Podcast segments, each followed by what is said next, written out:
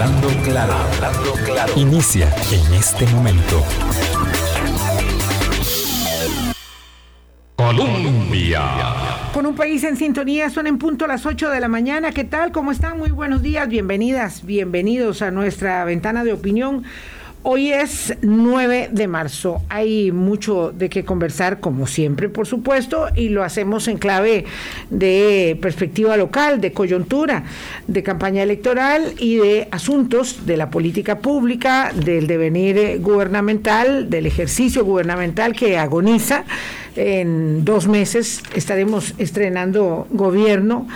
Eh, los dos partidos enfrentando vicisitudes, eh, pero por supuesto la diferencia a favor de Chávez, Rodrigo Chávez del Partido Progreso Social, eh, vamos a ver cómo eh, se mantiene, si se pueden mantener en esos márgenes que las encuestas le han dado, pero nosotros vamos a hablar un poco entonces hoy eh, de todos esos eh, asuntos en, en, la clave de lo que eh, sucede en las inmediaciones del Ejecutivo y el Legislativo. Álvaro, ¿qué tal? ¿Cómo estás? Muy buenos días. Buenos días, Vilma. buenos días a todas y todos. noticias en, en distintos espacios. En la Asamblea Legislativa.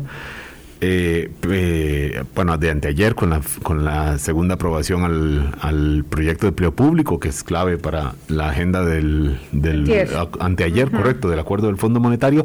Ayer lo firmó el presidente para que sea ley eh, pronto, para que pase ya a la publicación en Gaceta. Ayer mismo el, eh, la misión técnica del Fondo Monetario Internacional señaló que esto es un avance importante para poder alcanzar ese segundo desembolso de este eh, acuerdo en las calles con la marcha masiva, ciertamente, del Día Internacional de la Mujer, con sus lunares, también hay que decirlos al final, por algunos actos de vandalismo aislados, pequeños, acotados en relación con la magnitud del movimiento aquí en Costa Rica y en todo Occidente, probablemente donde hubo eh, marchas en las principales ciudades y por supuesto noticias en el ambiente electoral con los temas de financiamiento del señor Rodrigo Chávez y con este viaje fugaz que sigue generando preguntas del candidato del Partido de Liberación Nacional, José María Figueres Olsen. Sí, ayer yo solo quiero hacer una,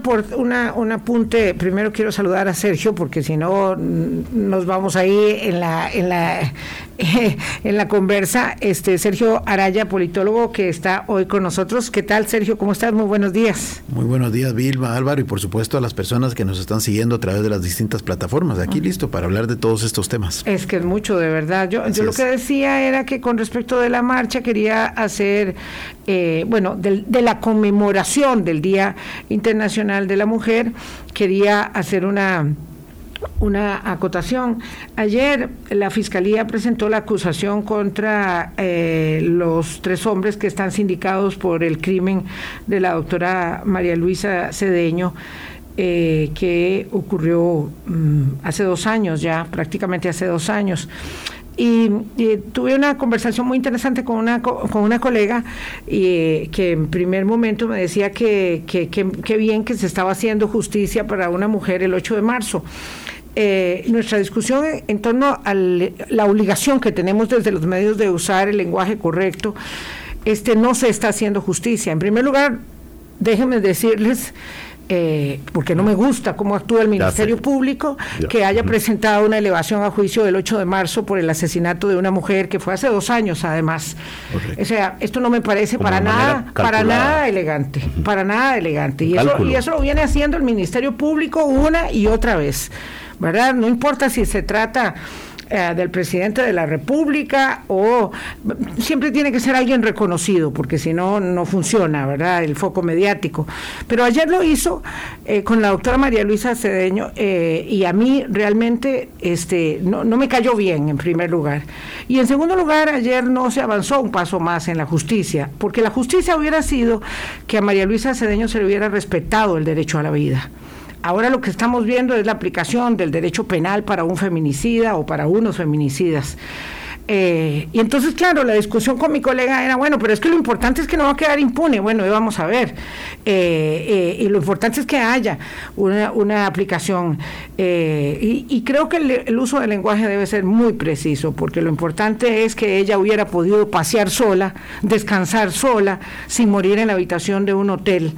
Eh, en un fin de semana eh, de, refugio y plácido descanso. Entonces ahora viene la acción legal eh, y sí, va a ser muy importante que, que, no haya impunidad, ¿verdad? Pero no podemos asumir esto como un logro, porque ya nosotros como Estado y como sociedad fallamos. Fallamos a cada una de esas mujeres a las que no les pudimos garantizar la seguridad eh, y la tranquilidad de poder conducirse de acuerdo a eh, la libertad eh, que en este país nos preciamos de tener. Y yo quería hacer esa observación y decirle al Ministerio Público que estamos observando, que estamos observando cada uno de sus eh, de sus incursiones, de sus incursiones este, mediáticas, eh, me parece de muy poca elegancia, sobre todo cuando uno de los que está haciendo la acción pública, en este caso, pues evidentemente es candidato a la Fiscalía y tiene una serie de recursos que no tienen los otros candidatos a la Fiscalía General de la República.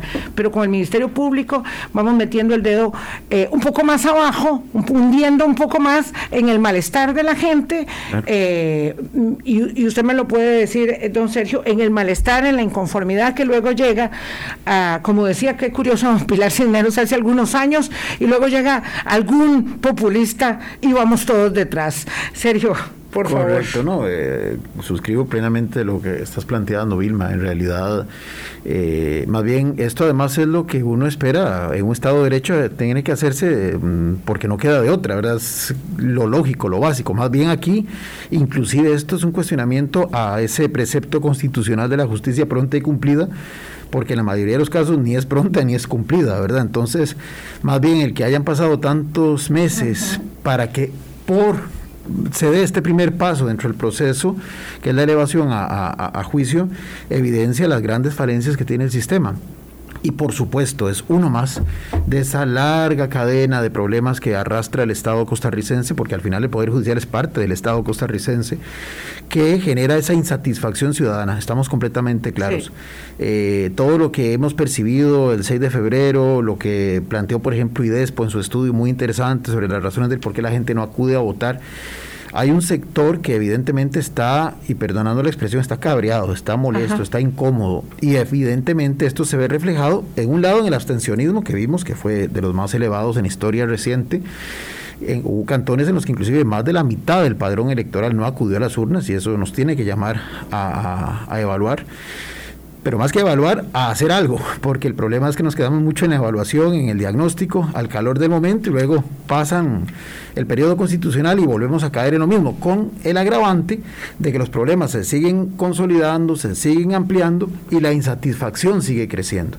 Y evidentemente esto genera eh, ese caldo de cultivo para populistas que luego, porque lo hemos visto en la experiencia del análisis comparado en otros países, del populismo al autoritarismo, hay un pequeño paso. Claro, aclarando por supuesto que el voto popular no es para elegir al fiscal general, a los magistrados del Poder Judicial, pero cuando esta sensación de, de, indignación o cabreo, como acabas de decir eh, acá Sergio Araya, eh, para muchas personas cuando habla de ellos y el gobierno se refiere a todo eso, a todo ese sistema institucional que no importa si se elige con, el voto popular en la jornada del 6 de febrero o del próximo 3 de abril, pero que al final el cobro es, es, una sola factura. No importa si es magistrado, diputado, presidente, defensor de los habitantes, lo que sea, ahí va todo. No, tendemos a generalizar todo y esa es una eh, falencia de nuestra educación cívica es un problema que tenemos como sociedad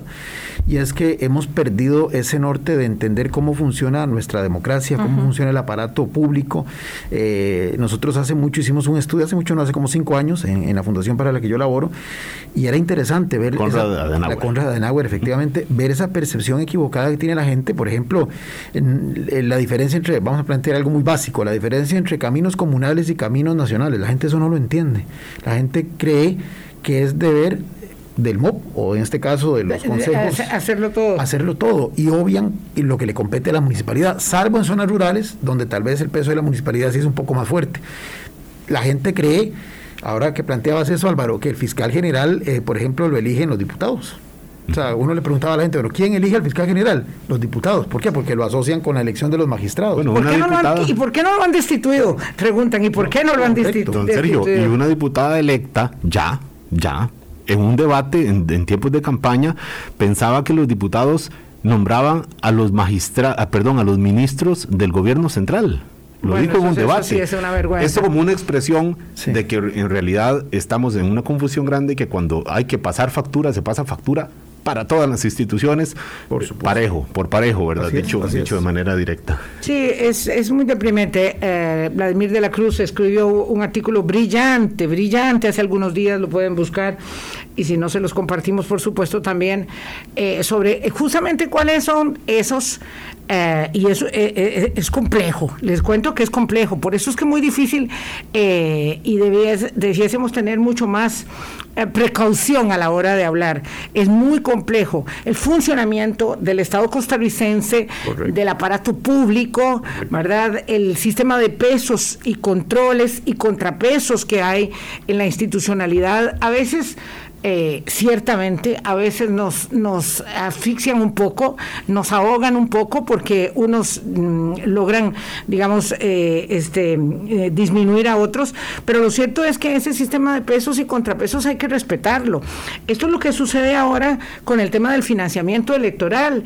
esto, esto era muy previsible que sucediera, esto era muy previsible que sucediera, lo que le está pasando a Progreso Social Democrático era, es decir, no puede sorprender a nadie. Y tal vez podemos eh, seguir por ahí y luego, más bien al final, podemos conversar un poco de lo que está haciendo la administración en sus, en sus últimos días, porque no se ha quitado el pie del acelerador. Y yo insisto en que esta es una asamblea legislativa que siempre me sorprende con su capacidad eh, de negociación y de gestión política. 39 votos para la ley de empleo público realmente es una eh, mayoría, pues más que más que contundente, es la mayoría calificada, eh, que eh, pasa por encima de cualquier otra consideración con un proyecto de ley que tiene dos eh, visitas a la sala constitucional y que por supuesto es parte de los prerequisitos del acuerdo con el Fondo Monetario. Pero bueno, decíamos que el tema este del financiamiento eh, de las campañas electorales, eh, por ahí hemos pasado durante décadas. Yo que tengo casi cuatro de estar en el ejercicio eh, profesional, he vivido de todos los capítulos y todos que tienen matices de uno u otro tono, apuntan a que esa es la gran cáscara, es la gran tentación, es la gran Arcadia, el cofre abierto de las tentaciones, pero también el de los mayores padecimientos de los partidos políticos. Sergio. Sí, este es un tema particularmente sensible. Decía el doctor Roxay Rosales que usted tiene que seguirle el rastro de la plata para ver por dónde van los intereses que hay detrás de la actividad política y completamente es correcta esa afirmación. Vamos a ver, eh, también dicen, y especialmente en Alemania, que la reforma electoral nunca acaba y que después de cada proceso se aprenden nuevas experiencias, nuevos vacíos que hay que subsanar con más reforma. Por eso esto es de nunca acabar. Eso de una vez lo dejo claro. Pero justamente lo planteo por lo que decía Vilma. Hemos venido experimentando muchos vacíos en el tema del financiamiento que se han traducido en reformas. Las más importantes quizás las que se dieron en el año 2009 cuando se emite una reforma integral que por su alcance podríamos decir que genera un nuevo código electoral que da unas reglas muy interesantes. Le da al Tribunal Supremo de Elecciones, como decía en su momento el magistrado Sobrado, los dientes necesarios para entrarle a este tema tan sensible. Porque el tema de campañas paralelas, de financiación indebida, de opacidad en definir quién paga eh, la, la orquesta, no es de ahora es de siempre. Y lo que pasa es que antes eh, estaba eh, penalizado como delito, pero no había sanciones que se pudieran utilizar. Hoy ya existen y por eso, bueno, hemos visto el caso de dos partidos políticos que han sido sancionados eh, por esta circunstancia, el Movimiento Libertario y el Partido de Acción Ciudadana. digamos que en la historia muy reciente, porque ya por ahí pasó Liberación, ya por ahí pasó la Unidad. sí, ellos, ellos, los tradicionales pasaron antes, correcto. Es más, justamente por lo que ocurrió con los tradicionales es que se hacen esas correcciones y se incorporan en el Código Electoral de 2009. Porque sí, tenemos que recordar estructuras paralelas, ahora lo decíamos antes de ingresar, eh, en el año 2002 y los dos candidatos que llegaron a la segunda ronda tuvieron estructuras paralelas, así reconocido. Y el mismo tribunal dijo, lo sabemos, pero no tenemos cómo sancionarlos. Hablamos de Rolando Araya y Abel Pacheco de las Priella, que tuvieron estructuras paralelas de financiamiento. Es más, eh, don Rolando Araya o casualidad, también en un avión a República Dominicana. ¿Cierto? También en avión a República Dominicana, sí. Y en una época Ese siempre ha sido un buen destino. Digo, dicen por Habrá que conocerlo. 6 millones de turistas al año, perdón. como 6 millones de turistas al año tienen ellos. Exactamente. En el caso de Abel Pacheco, en este caso con las cuentas eh, paralelas asociadas a dinero procedente de, de Taiwán que entró por, por, por, cuentas de sociedades anónimas, Correcto. que provocó el escándalo durante en, el, en el inicio del gobierno de Abel Pacheco y sobre eso fue que se hicieron reformas, eh, en buena medida sobre eso, que luego se concretaron en el, en la, en el, las, en el cambio al Código Electoral del 2009, ¿verdad? Claro, candidato, el candidato Ceflón el candidato Así, conocía, se conocía todo, todo le pasaba resbalado, nunca le afectó nada. Así es. Nunca le afectó nada. Quieren el ejercicio de la presidencia porque salió con un índice de aprobación muy elevado. Exactamente, este, sí, el no hacer, el no hacer. A veces sí, sí, pero bueno, a un precio muy alto. A un precio pero volviendo al tema, entonces el tema de la de, de, la financiación, digamos, se ha ido tratando de eh, corregir, pero obviamente hay muchísimos vacíos todavía. Vamos a ver, en este momento eh, hasta las precandidaturas, ¿verdad qué interesante? Porque hubo un momento que se detectó que las precandidaturas no estaban tuteladas por el código electoral. Entonces, desde el momento en que se formaliza una precandidatura, que eso básicamente se da en los partidos tradicionales, eh, se supone que el tesorero o tesorera del partido tiene que habilitar una cuenta y que las donaciones que se le den a ese precandidato tienen que ser canalizadas a través de esa cuenta. Nada más. Nada más. O exclusivamente. exclusivamente. Inclusive se abren diferentes, los que saben de esto, ¿verdad? Diferentes códigos. Si son cuatro precandidatos, son cuatro cuentas, eh, eh, cuatro subcuentas, perdón, en la misma cuenta que el partido habilita para esto. O, por ejemplo, si usted como precandidato, precandidato, no estoy hablando todavía de candidato, si usted como precandidato genera una actividad para obtener fondos, de que es muy, muy válido. Sí, un almuercito o algo ahí. por ejemplo, en, algún sitio de esos muy reconocidos, hay que eh, transparentarlo, hay que establecer, el partido tiene que tener un reglamento, así lo establece el Código Electoral, que defina las reglas del juego, que inclusive defina quién en nombre de esa precandidatura va a ser el representante, el vocero, el responsable de canalizar los fondos. Los fondos, a partir del 2009, y esto es muy importante dejarlo claro, se le permiten sin límite de suma, eso hay que reconocerlo, pero solo a personas físicas costarricenses.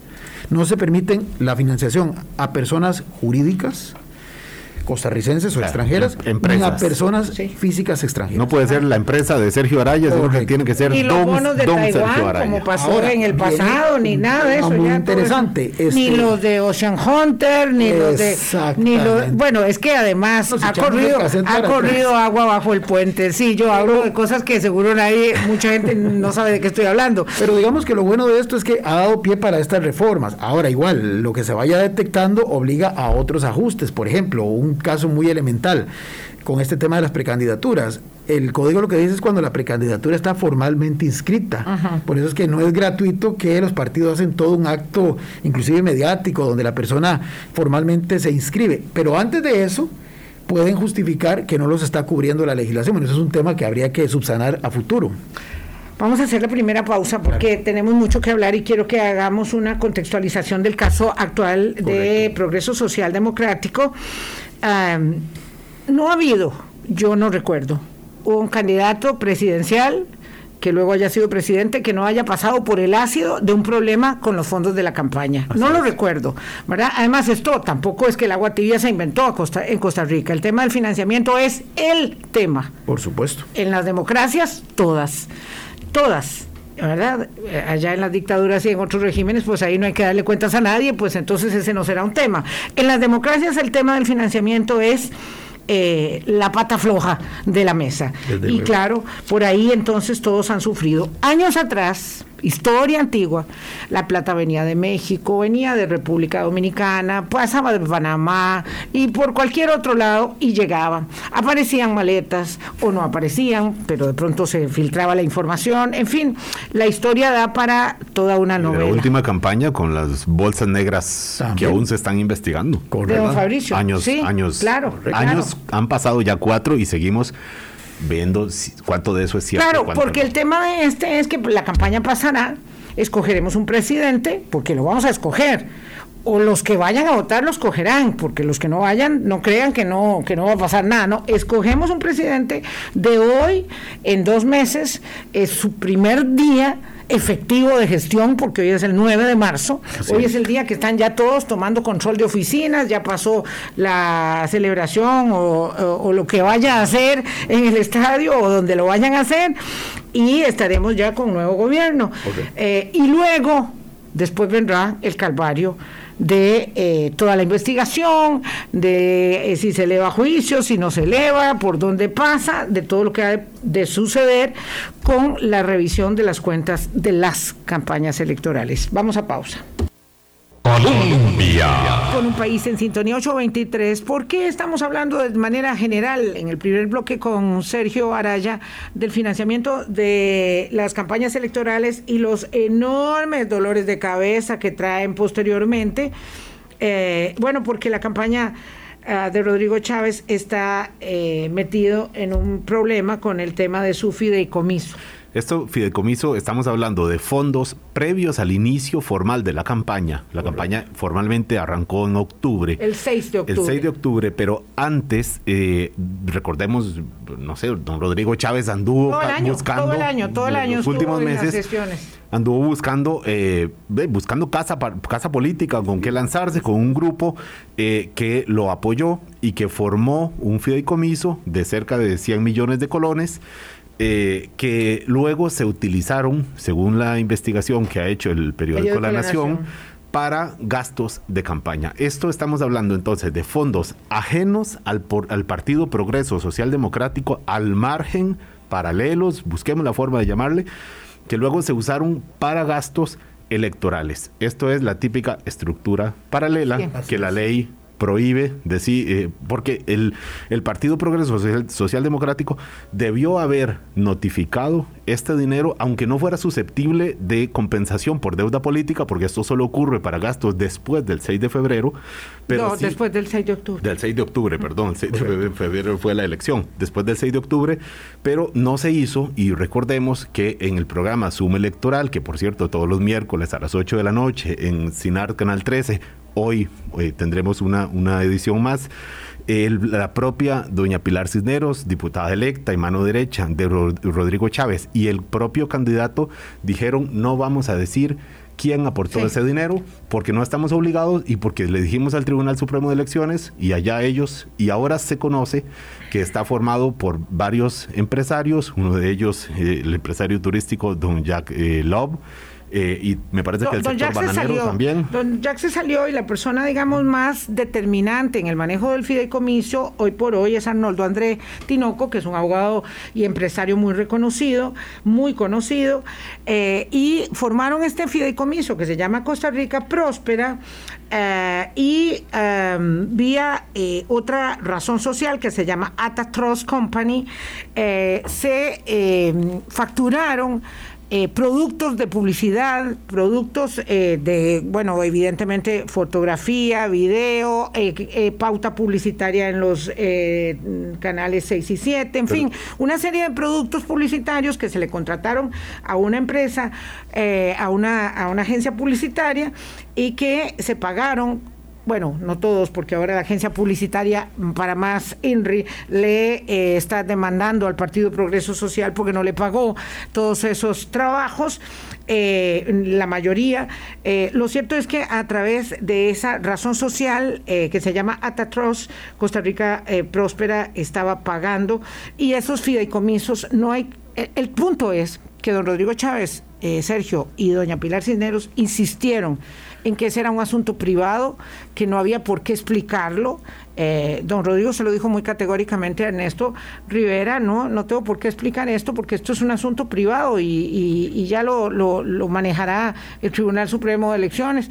Eh, en fin, el tema es que aquí el asunto no es privado y el asunto es que tiene que ponerse sobre la mesa quién pone plata, cuánta plata pone y cuánto se supone que gana por la plata que pone. Sí, porque eso era lo último que iba a decir, aunque es aporte sin límite de, de, suma, pero también hay controles cruzados, ¿verdad? Y ahora en esta época de lavado de dólares y que cualquiera puede ser un testaferro, eh, perfectamente, si yo tengo ingresos eh, mensuales de un X monto y de repente aparezco donándole porque así lo decidí a un partido X, una suma que es 10, 15 veces lo que yo en promedio tengo en mis ingresos, da pie con toda la razón del caso para generar sospecha y así como en un crédito, cuando uno va a pedir un crédito, le hacen toda una investigación para ver si uno es sujeto de ese crédito, igual si yo eh, a criterio del Tribunal Supremo de Elecciones esa donación es dudosa que yo la haya podido sostener con mis ingresos, tienen toda la posibilidad de abrir una investigación y lo que haya que elevarlo al Ministerio Público, elevarlo.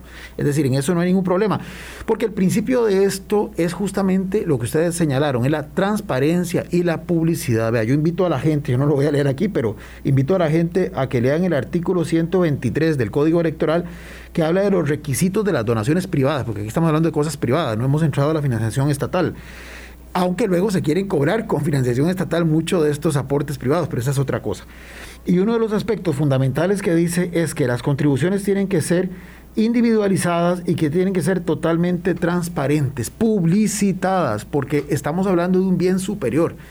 Los partidos políticos, si bien son organizaciones privadas, tienen un fin público, que es acceder al poder político público. Entonces, el espíritu que hay detrás de todo esto, para decirlo en forma muy resumida, es que usted necesita saber de dónde está saliendo la financiación de quien eventualmente va a ser el jefe de Estado, de quien eventualmente va a ser diputado de la República, porque como bien dicen, el que manda, el, que paga la orquesta manda en el baile, ¿verdad? Y no es que estamos desprestigiando, nuestro modelo es un modelo de financiación mixta hay otros países que solo se decantan por un modelo de financiación estrictamente público, pero nuestro país... O solo estrictamente privado, que es un gran problema, como en Estados Unidos me parece que es estrictamente privado. Correcto, entonces, pero bueno, es por la lógica de ellos que le dan prioridad a, lo privado por en detrimento de lo estatal. En nuestro caso hicimos una, el, el legislador estableció un sistema mixto que le permite a la ciudadanía contribuir, ¿para qué? Para mitigar el efecto de lo que significan los amarres que puede tener un eventual operador político con quienes le financiaron su campaña. ¿Por qué no se permite del extranjero? Justamente para que no haya interferencia de intereses externos en la conducción política. Todo se hace visualizando que ese candidato eventualmente o candidata puede llegar a ejercer un cargo público. Por eso es que tiene esta eh, prioridad el que se transparente. Claro, don Sergio Araya, la defensa que ha hecho el Partido Progreso Social Democrático, don Rodrigo Chávez, y recuerdo haber entrevistado a doña ah, Alpizar, Luz Mari, Luz presidenta, del partido. Eh, eh, presidenta del partido y diputada electa. En su momento me dijo, mire, es que lo que eso pasó antes de, que llegara oficialmente al partido y entonces, ¿sabe que esa pregunta hágasela a don Rodrigo, no a nosotros? Es válido pensar que la historia de la candidatura de don Rodrigo Chávez comienza cuando se oficializa como rostro del Partido Progreso Social Democrático y entonces no pedir cuentas a lo que ocurrió en los meses anteriores cuando fue público, notorio, publicitado en, distintos medios, que tuvo acercamientos con un partido, con otro, hasta que finalmente recaló en el, en, en el PPSD en el compromiso matrimonial. Con doña Pilar Cisneros, Sí, porque claro, porque es que eso es muy significativo. Matrimonio político, claro. político, por supuesto. No, no, me refiero a eso. Eh, este, porque sí, porque, porque esa es, digamos, el anclaje y la catapulta que hace emerger la candidatura de don Rodrigo Chávez. Pero, pero, pero Sergio, aquí el punto es eh, que hay que tener, digamos, eh, puede ser muy, muy tedioso el tema de, la normativa y el reglamentismo eh, y para qué tanta cosa, pero claro, como nos hemos quemado ahora con, con, la leche caliente, soplamos todas las cuajadas ahora y entonces la legislación se hizo muy rigurosa y hay que decirlo el Tribunal Supremo de Elecciones, que por algo es el tercer eh, lugar del mundo, Costa Rica, en, en, garantía de proceso electoral, tiene muchos dientes, tiene mucho músculo en este tema. Entonces, eh, ¿qué es lo que sucede aquí? Que eh, no se puede actuar a espaldas del Tribunal Supremo de Elecciones porque hay consecuencias civiles y penales. Entonces, ¿qué pasa? Que la propia secretaria general del Partido Progreso Social Democrático, doña Adriana Brenes, se va a denunciar ante el Tribunal Supremo de Elecciones y dice, ojo, que la presidenta del partido, diputada electa, doña Luz Mari, Luz Mari Alpizar, no me quiere entregar los libros. Ella tiene que ir a hacer eso, obligatoriamente, no porque le caiga mal doña Luz Mari, no, no, es porque si no la que va a ir a la cárcel es ella eventualmente. Eh, el señor Estefan Brunner. Quien ocupe el cargo de tesorero. No, el tesorero es Estefan Brunner, pero la secretaria general tiene la obligación de tener los, libros, de tener los libros. Y el señor Estefan Brunner, que es, eh, bueno, podría ser, podría ser el vicepresidente de de la República, pero es el tesorero del partido, también tiene responsabilidades penales. Entonces, no sería nada raro que alguien le haya dicho a doña Adriana, vea, doña Adriana, muévase, porque si usted no va y denuncia al tribunal que no le están dando los números, y, en eh, los libros, y usted no sabe lo que está pasando ahí, la que va a terminar con los huesos, ya sabe, en el Vilma Curling es usted, no otra persona. Digamos, y, y, doña Luz María, ya ahí, doña Luz María Alpizar, que por cierto yo la he llamado, y de verdad, doña Luz María, yo tengo muchas ganas de entrevistarla, pero no me contesta los mensajes, como dicen los chiquillos, me dejan visto. Eh, doña Luz Mari va a tener eh, fuero eh, de inmunidad, ¿verdad? A partir del 8 de mayo, eh, no, del primero de mayo, perdón, igual que doña Pilar. Entonces, la cosa se va a hacer más compleja, ¿verdad? Porque eso ya anuncia un calvario. Lo cierto es que la legislación es muy rigurosa y las estructuras paralelas están prohibidas. Totalmente. Y, digamos, la lógica de que es un fideicomiso para fines que no eran estrictamente electorales, que podría ser totalmente válido, porque por eso dije uno de los vacíos que aquí se habla de que se habla de precandidaturas ya cuando están oficializadas, que en este caso no fue precandidatura, fue candidatura de una vez, sí. porque no hubo otros que le disputaran ese puesto. Pero vamos a ver, si ya hay rubros que se evidencia que fueron gastados para la campaña, entonces sí entra en el resorte de lo que es competencia del Tribunal Supremo de Elecciones. Es decir, es que el fideicomiso totalmente válido si es privado para fines que no eran estrictamente electorales, pero si se establece la conexión con gastos electorales y que inclusive luego se quisieran cobrar, ahí sí, con financiación pública, entonces es más que evidente que sí está generándose esa estructura paralela. Como, por tanto es como ilegal. Señalan los colegas de Nación que se pagó el local de campaña por un monto de 5 mil dólares mensuales aquí en Barrio de la California o también los pagos de propaganda. No, y así, esta em, empresa que leía Vilma está, está haciendo la denuncia, ¿a quién, a, quién está denunciando? No está, está denunciando también al partido político. Sí, no, y está denunciando a doña Pilar y a don Rodrigo. Correcto. En, su calidad personal, porque dice que ellos tenían una participación muy activa, especialmente dice doña Pilar, que era, digamos, la que validaba los productos. Pues, obviamente, cómo se hacen los anuncios, quiénes salen en los anuncios, cómo se maquilla don Rodrigo, con qué ropa sale, todas esas cosas, ¿verdad? Que son una tarea enorme. Bueno, doña Pilar hasta los las locuciones de los anuncios ha hecho, evidentemente lo de las vallas que dio muy buen resultado.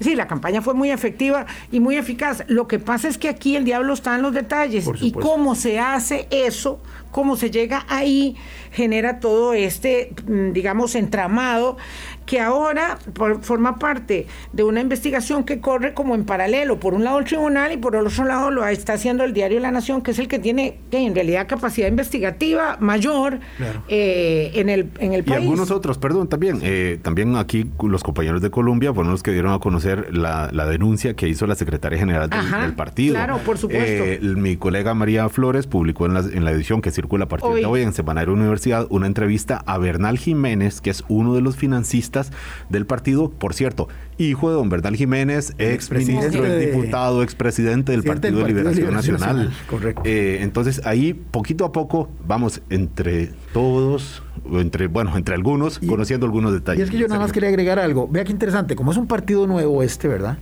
Se supone que la financiación pública, la financiación pública, no las donaciones privadas, usted, eh, la ley establece que de lo que le corresponde, de acuerdo a la votación obtenida y que usted haya logrado liquidar lo suficiente y de forma correcta, está establecido por la misma norma que el partido, en el marco de su principio de autonomía organizativa, puede dejarse una reserva para organización y para capacitación que puede ejecutar a lo largo de los cuatro años. Entonces, por ejemplo, la financiación de un local entra dentro del rubro de organización, porque hay un partido que requiere tener un espacio físico desde donde tomar decisiones y gestionar cosas.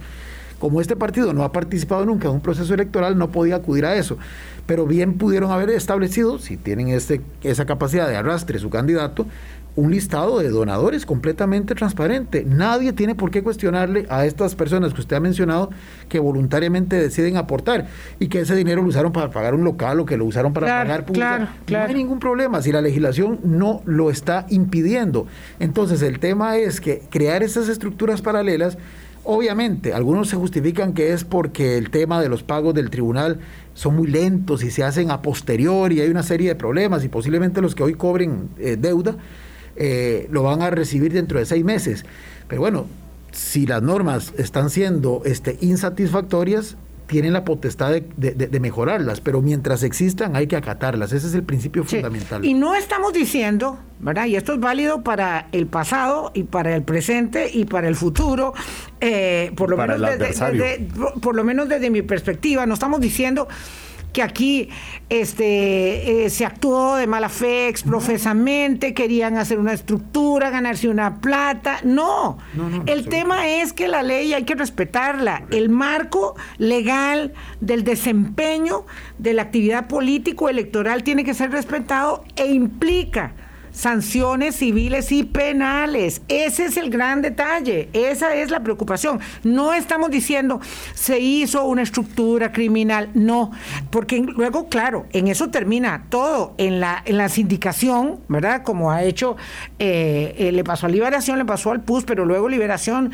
y el PUS se lo reclamaban con mucho ácido al movimiento libertario y, y al PAC ni que decir, porque el PAC nunca pensó que le iba a pasar semejante. Discurso anticorrupción. claro, con el discurso anticorrupción y que le iba a pasar a ellos mismos. Bueno, esto es lo que pasa ahora. Cuando dice don Rodrigo Chávez, vamos a luchar contra los eh, vamos a, mandar a la, donde sea a todos los, a los corruptos, resulta que ahora tiene un problema. Un problema que para muchos ya se asemeja a un acto de corrupción, pero es un acto hoy de falta de transparencia, de gran impericia, como un elefante en una cristalería. Cada partido político nuevo entra con valijas en esta en este problema. yo suscribo lo que estás diciendo y uno lo ve inclusive en las elecciones municipales, eso le pasa mucho a partidos de carácter cantonal, pero tampoco vamos a hacernos acreedores a la cajita blanca, ¿verdad? También todas estas estructuras eh, son las... Hay algunos aprovechan, a de las cuales penetran financiación que inclusive es de espurio origen, ¿verdad? Está claro que, por ejemplo, y no se puede negar, bueno, y hay una comisión que intentó investigar, pero al final hizo un show político del tema y lo desvirtuó, que hay indicios, hay indicios de que ya hay penetración de dinero de narcotráfico en la Claro, eso es muy delicado. eso es muy sensible, porque en otros países ha seguido la misma receta, o sea, han entrado por la periferia, han entrado por los niveles locales y van escalando hasta llegar a los más altos espacios del barrio público. Y ya, y además tenemos eso muy cerca, claro, tenemos eso muy cerca. Hay una cosa que es muy importante.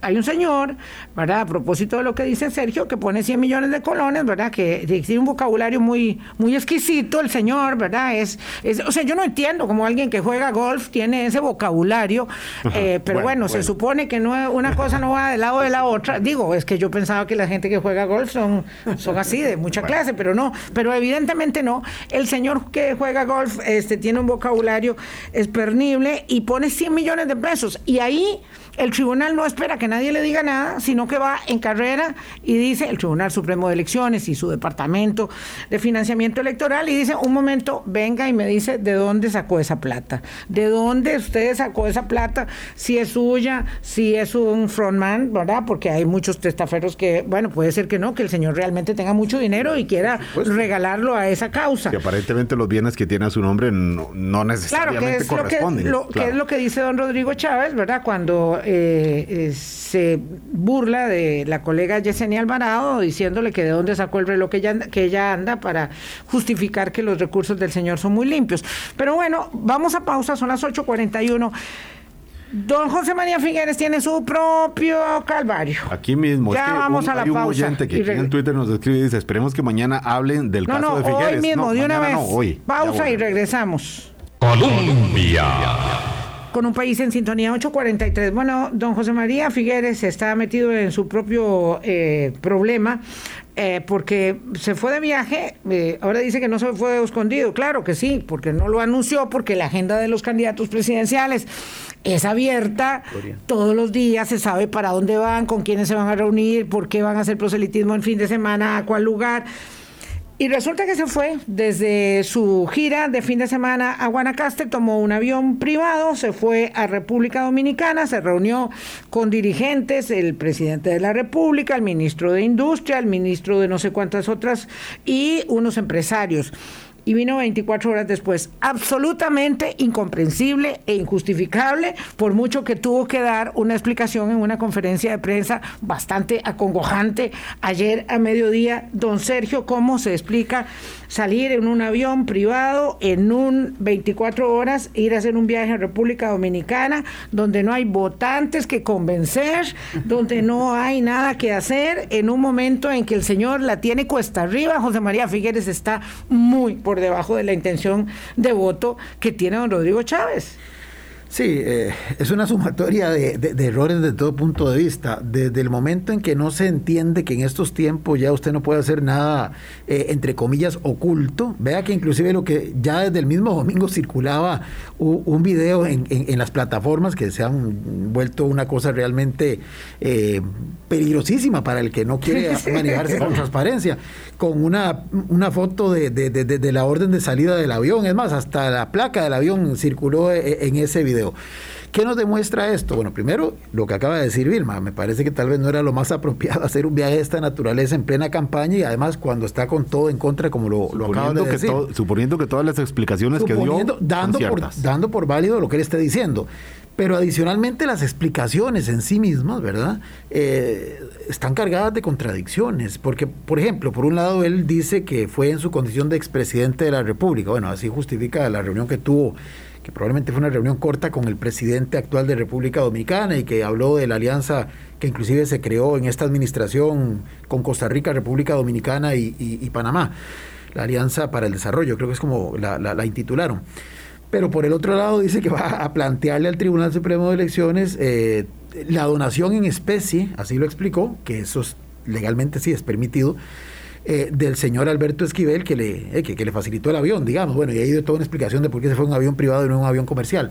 Pero entonces, si no va como candidato, entonces no tiene por qué ir a plantearle nada al Tribunal Supremo de Elecciones. Ahora, si él lo hace, según él, por un exceso de transparencia, ya es tardío, porque además eh, queda la, en el imaginario social la idea de que hubo algo turbio, de que hubo algo raro, porque efectivamente pudo haber dicho de domingo a lunes voy a tener una agenda privada y se lo comunica así a los periodistas y o voy a salir del país, por las razones que sean. Pero y si hubiera decidido, no sé, escaparse 24 horas con la señora para descansar y desconectarse porque mentalmente lo necesita, pero esto suena muy extraño. De acción, de acción preventiva, lo que hizo fue que tuvo que dar estas explicaciones él señala en su intervención de ayer de que él estaba con toda la disposición de dar las explicaciones, bueno, pero porque ya la situación había sido visibilizada por terceros.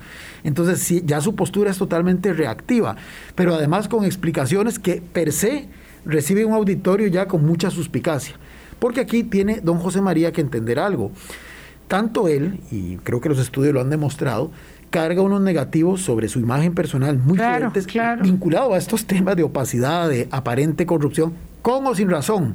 Pero el, problema es que en la política las percepciones son realidades. Lo que parece es o no lo que parece. Correcto.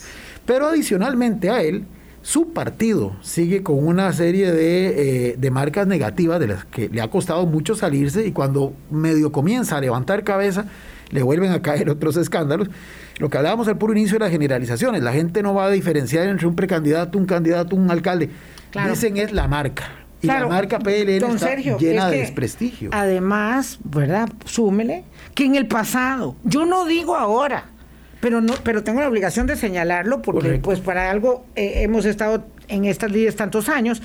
En el pasado, los vínculos del Partido eh, Liberación Nacional con los homólogos socialdemócratas de República Dominicana han sido intensísimos durante años había financiamiento de, eh, de, República Dominicana a las campañas electorales. Hubo, estábamos hablando de que don Rolando Araya fue en un avión a, allá en plena campaña electoral también, también fue a México, eh, perdón, don Johnny, eh, Araya fue a México y don Rolando...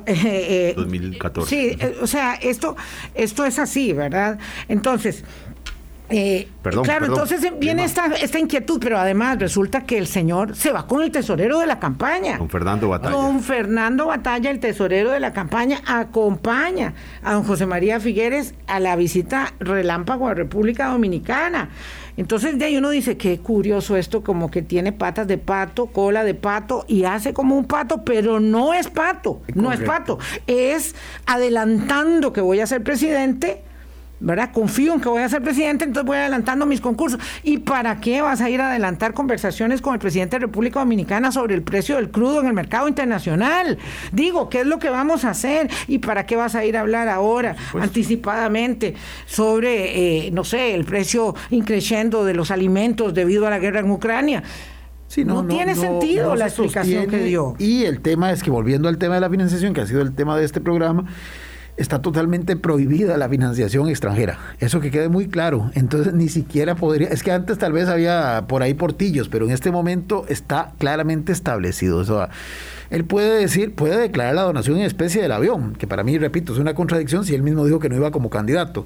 Si no la puede declarar. Pero exactamente, pero exactamente, porque entonces sí le está dando investigación. no debería. no debería pero adicionalmente ahí no podría ir a declarar más nada, porque cualquier financiación que haya recibido, que no estamos diciendo que la haya recibido, aclaro, no es lícita, no es legal per se, así sea dinero totalmente legítimo en República Dominicana. Pésimo, pésimo, pésimo. Yo lo que me preguntaba es, ¿esto fue un error de la estrategia de la campaña o un empecinamiento del candidato? Esas son las preguntas que le quedan a uno ahí, porque nunca va a saber. Esa es la pregunta que podríamos haber repetido en por lo menos otros cinco momentos de esta campaña electoral que uno dice, bueno, eh, el, candidato, y ayer lo decía. ¿Te está asesorando el enemigo o qué? ¿Te está asesorando el enemigo? Él mismo, eh, ¿verdad? ¿De verdad quiere él ser presidente de la República? Porque actos como este, en este contexto, sabiendo él que no es un novato para nada, sabiendo esto que mencionaba usted, de la, don Sergio, de la alta tasa de rechazo que tiene, sabe que le va a generar un efecto que podría ser letal para Y además en el timing, como dicen ustedes los, los, comunicadores, en el que esto ocurre, porque justamente cuando estábamos con el otro tema del contendor y su problema propio con la financiación, en donde parecía que se estaba desbalanceando el ojo eh, mediático hacia la situación de progreso social democrático, de alguna forma viene y lo empata. Entonces, es decir, es nivelar pero para abajo, claro. no al revés. Entonces sí me parece que fue un error eh, fundamental. además, es triste porque entonces el tema de la segunda parte de la campaña electoral, de cara a la segunda ronda, son estas ah, cosas de las que estamos hablando. Terrible. Y no que si, que cómo van a arreglar los numerosos y complejos problemas que tenemos y que tienen las poblaciones eh, tan variadas, tan contradictorios, tan influidas por el contexto internacional, pero también tan enraizadas en factores locales. Eso no importa. De momento, la contienda es el que más se equivoca. Parece que ahí va, como bien decía también don Roberto Gallardo. Y, las equivocaciones, perdón, están siendo más caras para José María Figueres. En este momento. Porque, vean qué interesante, en esta mm, carrera Don Rodrigo Chávez es más como fue Abel Pacheco, más teflón. Don Rodrigo Chávez está diciendo, no, no, aquí esto es, este tiene un vocabulario muy curioso, don Rodrigo, como de los ochentas o de los setentas, y entonces habla de la bola de pelos y de todas esas figuras este, curiosas, digamos, de una, mm, de una, de un hacer, de un hablar que ya no usamos. Pero como él se fue 33 años del país, a mí me hace mucha gracia que tenga esos giros idiomáticos eh, eh, poco desfasados. Entonces él dice que esto es una bola de pelos de los, de los, de los corruptos de siempre, que le quieren sacar un pelo a él para, para, para, para, para afectarlo. Lo cierto es que los errores de José María Figueres son mucho más caros que los errores de, de, de Rodrigo Chávez. A usted le guste o no le gusta, le parezca o no eso es. lo que está sucediendo hoy por hoy. Y si no vea el tema del acoso, que ayer fue motivo de elaboración en la marcha de manera muy cruda y dura, ¿verdad? Eh, de, las, de las mujeres, pero tampoco se quedaban atrás porque tenían la, la necesidad de decir que José María Figueres tampoco. Sí, aquí es donde uno ve, eh, bueno, varias cosas así muy rápidas. Eh, la campaña sigue exactamente siendo igual que la primera ronda, sin una línea temática, sin una narrativa, sino que reacciona. Eh, los escándalos se van marcando la pauta. Este es un electorado volátil que hoy está con uno, mañana está con otro, o inclusive al tercer día opta por no ir a votar. Recordemos que la gente se está decidiendo en una amplia mayoría en la recta final. Y concuerdo, es decir, en este momento parece que esa lógica de irse por los escándalos, a quien más perjudica es justamente a don José María Figueres. Eh, nos guste o no nos guste, esa es la realidad. Eh, los negativos de don Rodrigo Chávez, ustedes lo dijeron en un programa hace poco, le pesan menos que los negativos de don José María Figueres, que además carga, y con esto termino esta parte, con los negativos de su marca, que sigue siendo muchísimo más débil en esos términos de posicionamiento favorable que la otra marca justamente porque la otra marca es nueva, es nueva. cero kilómetros. Correcto, exacto. Claro, claro, y no les ha tocado pasar, es decir, ya después vendrá el 2026 eh, y, y, entonces dirán, ah, no, es que ese partido tuvo un gran problema y terminó en el Ministerio Público o en los tribunales por el financiamiento de la campaña. Bueno, como todos los demás, muchas gracias. Obviamente no podemos hablar de la finalización del gobierno de Carlos Alvarado porque, pues porque se nos acabó el tiempo y nosotros somos todos muy conversones. Este, los invitamos hoy a Suma Electoral. También vamos a hablar de financiamiento a las 8 de la noche en Canal 13. Eh, seguimos con la cobertura de la campaña. Yo creo que me quedo con esa idea de Álvaro de que es muy triste al final que no estamos hablando de la crisis de educación, que no estamos hablando, y por dicha, nada más crucemos este, los, los brazos y, elevamos una eh, oración porque por dicha nos está bien, yendo muy bien, eh, y ese es el, cierre de, de la administración en términos macroeconómicos, estamos muy bien con nosotros mismos y con el Fondo Monetario y eso significa que las calificadoras de riesgo nos van a ver con más confianza o con menos desconfianza eh, respecto de la que nos tuvieron durante muchos años. Por dicha que eso está bien y la administración que venga tendrá un margen de maniobra pequeño, pero margen para acomodarse y empezar a este conducir. Todo lo que no está mal, eh, todo lo que sí está realmente mal, que además en términos de violencia hay que poner, tenemos que hacer un programa de eso, Vilma. Muy bien. Muchas gracias, que la pasen bien, Sergio. Buen día, chao. Buen día. Hablando claro, hablando claro.